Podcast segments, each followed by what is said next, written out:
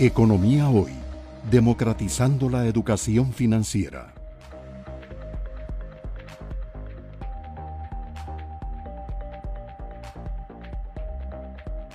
Bien, eh, Otto, eh, mucha gente dice que realmente ese valor que se le da al Bitcoin, lo que está ponderando es la tecnología que está detrás de ese activo.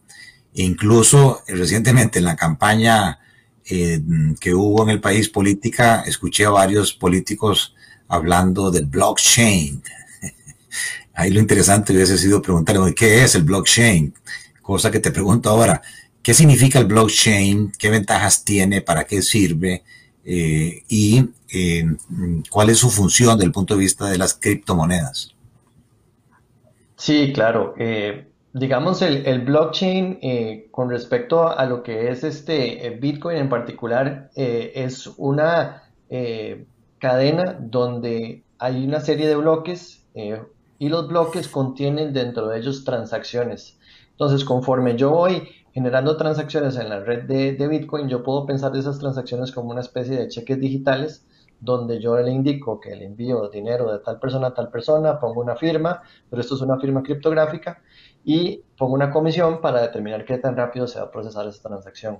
Las cheques se van acumulando en bloques y las transacciones, eh, digamos, cada bloque tiene una referencia criptográfica especial al bloque anterior. Y por esto es que se le llama eh, un blockchain, porque este hash que enlaza los bloques es el que eh, encadena, digamos, todas las transacciones.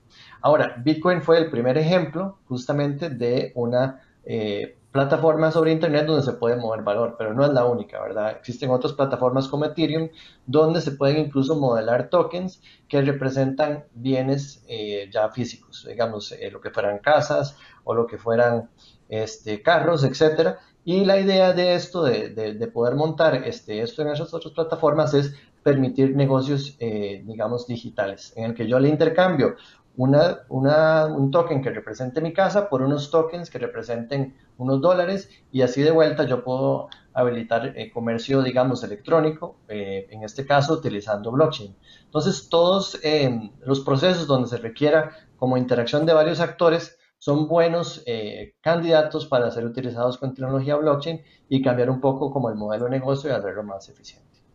Economía hoy, democratizando la educación financiera.